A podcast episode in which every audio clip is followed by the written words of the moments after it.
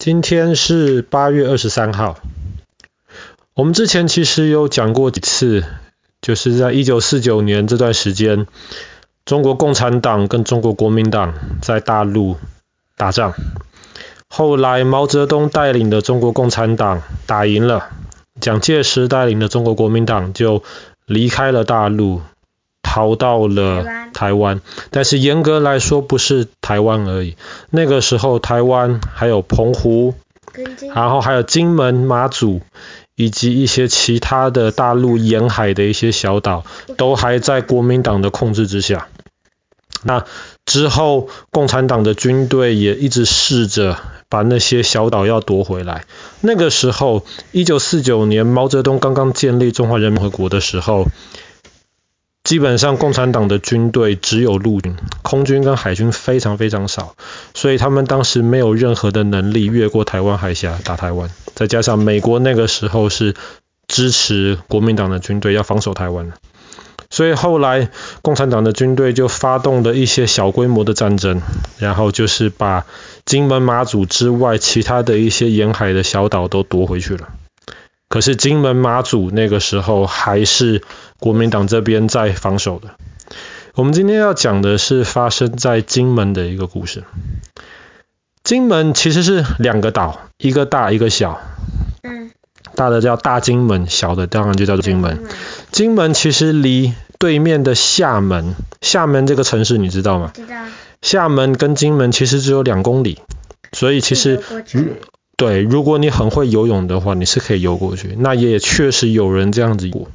两公里其实不算远，大炮其实都可以直接打得到。所以当时一九五八年的今天八月二二十三号傍晚的时候，在金门上面的那一些防守的士兵正在准备吃晚饭的时候，忽然。就一堆大炮，嘣嘣嘣嘣嘣，然后很多子弹从空中像下雨这样子下到了金门岛上。从厦门弄的。对，从厦门那边打出来的。然后那个时候在金门岛上虽然有九万多个士兵防守，可是因为大家没有准备好，所以一下子很慌张，死了很多人。有三个将军基本上也死掉了。这一场事情因为发生在一九五八年的八月二十三号，就被称之为八二三炮战。所以一开始的时候，头一两天，金门防守的部队没有太多的反应，就被共产党的解放军压着打，那个炮嘣嘣嘣嘣嘣。可是很奇怪的事情是，就两公里而已。那个时候，解放军在厦门外面准备了二十几万的军队。然后他们用火车随时可以再派十几万个军队来，可是那个时候两公里，可是军队竟然没有过海，很奇怪。如果毛泽东那个时候是要命令他的军队要把金门抢回去的话，其实是有可能做得到。当然，那个时候空军跟海上大多数在美国的支持之下，国民党还是占优势。可是毕竟就两公里，所以当时毛泽东试都没有试，就让大家觉得很奇怪。所以在八二三炮战开始之后的几天之内，那个时候台湾方面跟美国方面就开始有反应了。美国在那之前本来就有两艘航空母舰在台湾海峡附近。八二三炮战一开始的时候，蒋介石就马上跟美国求援，那么美国就把他们海军的军舰派过来，台台湾海峡那边要来支持防守金门的部队。当时金门上面有九万多个士兵，九万多个士兵，那金门是一个很小的岛，他们最需要的就是就是需要有补给，所以那个时候补给要怎么补给呢？这个时候，对，就要用海军用船去补给。然后那个时候，在美国的保护之下，蒋介石派一艘船过去，这艘船的左边跟右边都是美国的船在保护。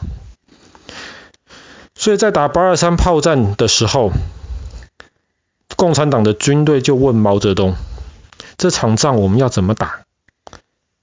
那到时候轰，对，用炮打就好了。可是到时候如果美国人支持、美国人帮助的话，怎么办呢？怎么办呢？如果说美国的军舰陪着蒋介石的军舰，那么打不打美国的军舰？毛泽东说不能打，你只能打蒋介石的军舰，你不能打到美国的军舰。然后他的手，他的手下又问了：那如果美国的军舰向我们开炮攻击我们，我们怎么办？毛泽东说：我们绝对不能还手。这个就很奇怪，你想想看，如果那个时候毛泽东真的是要收复金门的话，两公里的距离，解放军其实。拼一下是可以拼过去的，他的军队是可以挤上那金门的，是有这个机会。但是毛泽东没有这么试，而且当时的解放军也被命令不可以对美国的军队开炮。这就很难受了。所以这个时候，在头两天八二三炮战，金门的蒋介石的部队一直被打打打打打。可是后来他们很快就发现一个奇怪的现象。哎，他们的船可以非常非常顺利的补给到金门。他们那个时候就把炮啊，以及弹药啊、食物啊、水啊，就这样子源源不断的送到金门来。这个时候，金门的士兵就可以反击回去了，所以他们也可以炮打到厦门。你怎么打我金门，我就打你厦门。这个时候，解放军换了一种方式。他们除了炮继续打之外，他们就派他们的海军包围金门，阻止你去，或是至少干扰你去补给。美国就轰过去。这个时候，哎，就像爸爸刚刚说的，每一艘台湾方面的军舰旁边就有两艘美国的军舰，一左一右来保护你。这个时候，解放军的将军又问毛泽东了：该怎么办？你又要我们包围？可是美国军舰就这样子保护着他，你又不让我们打美国的军舰，该怎么办？这个时候毛呃毛泽东就说了，不然就这样子吧，你把大炮对准他们看一看。大炮对准了美国军舰，你知不知道美国军舰是怎么反应？放轰回去。轰回去，错，美国军舰逃了。啊！美国军舰就逃掉了。毛泽东这个时候总算知道了。美国军舰就像一个纸做的老虎，其实美国根本不想打仗。那个时候，美国支持或是保护台湾方面蒋介石的军舰，最大的原因是因为那个时候国民党跟美国有签一个协定，美国一定要保护。保护归保护，但美国的军舰发现他自己可能受到威胁的时候，他竟然就跑了。这个时候你应该就想，毛泽东就应该顺利的把金门拿下来了，对不对？可是没有。毛泽东这个时候看到了一些事情，蒋介石也看到了一些事情，所以这个时候毛泽东宣布了一个决定，他说从现在开始不封锁金门了，台湾方面要怎么样补给，让他们补给，完全不干扰，而且。接下来开始对金门开炮，单数天打，双数天那不打。什么是双数天？比方说今天打，明天不打，后天打，大后天不打，打一天休息一天，打一天休息一天，而且每天要打之前都会先通知你，告诉你哦，现在中午十二点了，我们要开炮了，你们赶快去躲起来。大家都躲起来了，这个时候嘣嘣嘣才开炮。你不觉得想想很奇怪吗？对呀，为什么？为什么这场仗后来会打到这样子？而且就这样子打了，就这样子打了二十几年。为什么会这个样子？很多人就觉得很奇怪。后来大家就开始研究了，就发现。那个时候，对于美国而言，最理想的状况是什么？美国那个时候一直劝蒋介石说：“你不应该在金门、厦门放这么多的部队防守。共产党打过来了，你就撤退。反正金门、厦门这两个小岛放了就放了吧，没有任何的意义。”可是蒋介石坚决不撤退。为什么？因为金门跟厦门离中国大陆近，离台湾远。对于蒋介石而言，只要他还能控制金门、马祖那一块地方的话，那么他感情上就好像跟中国大陆还是有关系，他还是有一点土地是在中国大陆上面，对不对？嗯。毛泽东那个时候其实是一样的想法。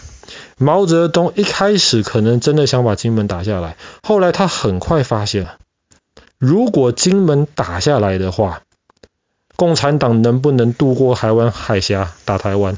在那个时候是不可能的。所以那个时候，美国的军舰就很容易的在台湾海峡上面筑起一道看不见的墙。那个时候，蒋介石、国民党跟台湾就真的独立了。所以那个时候，蒋介石不想看到台湾独立，毛泽东也不想看到台湾独立。所以这一场战争又不能停，但是又不能真的打下去。很奇怪，对不对？那个时候真的希望台湾独立的是美国，所以美国支持防守台湾，但是美国要蒋介石从金门撤退，蒋介石不肯撤退，毛泽东也不想让他撤退，但是这场仗又得打。所以后来才变成刚刚那样讲的，有一点奇怪。打一天停一天，打一天停一天，而且还要先宣布让你知道，而且还欢迎你去补给，甚至还说如果从台湾那边食物、水补给不够的话，大陆可以从厦门这边来补给。很奇怪哈，打仗打到这个样子，所以就这样子打打打，一直打了二十二十几年，打到后来。美国正式承认中国大陆，放弃了台湾之后，共产党才宣布好不打了，八二三炮弹就不打。其实这场战争最可怜的是金门的老百姓，为什么？因为你生活很不方便嘛，你理论上还是在打仗，所以在晚上的时候你你还不能够开灯，然后虽然虽然共产党会宣布什么时候要打你。可是要打你的时候，你就得放下你平常的工作，就得躲到安全的地方去，不然你还你还是可能被打伤的。所以对金门的老百姓而很不方便。然后这场战争持续了二十几年，但当时有很多个炮啊打到金门上面去，所以后来那些炮里面的火药爆炸了之后，炮的那个壳啊，那个铁壳啊，现在还很多。对，所以后来有很多人，因为那是很好的材料，很多人就去捡那个炮打完的那个铁壳，然后把它熔掉，做成菜刀，非常非常好的品质的菜刀。到现在金门菜刀还是非常非常好用的，但是可怜的还是老百姓啊。好了，我们今天的故事就讲到这边，发生在一九五八年，这个苦了。呃，不是八二三，今天是八月二十三号的八二三炮战，一场有一点奇怪，可能政治意义远远大过军事意义的一场战争。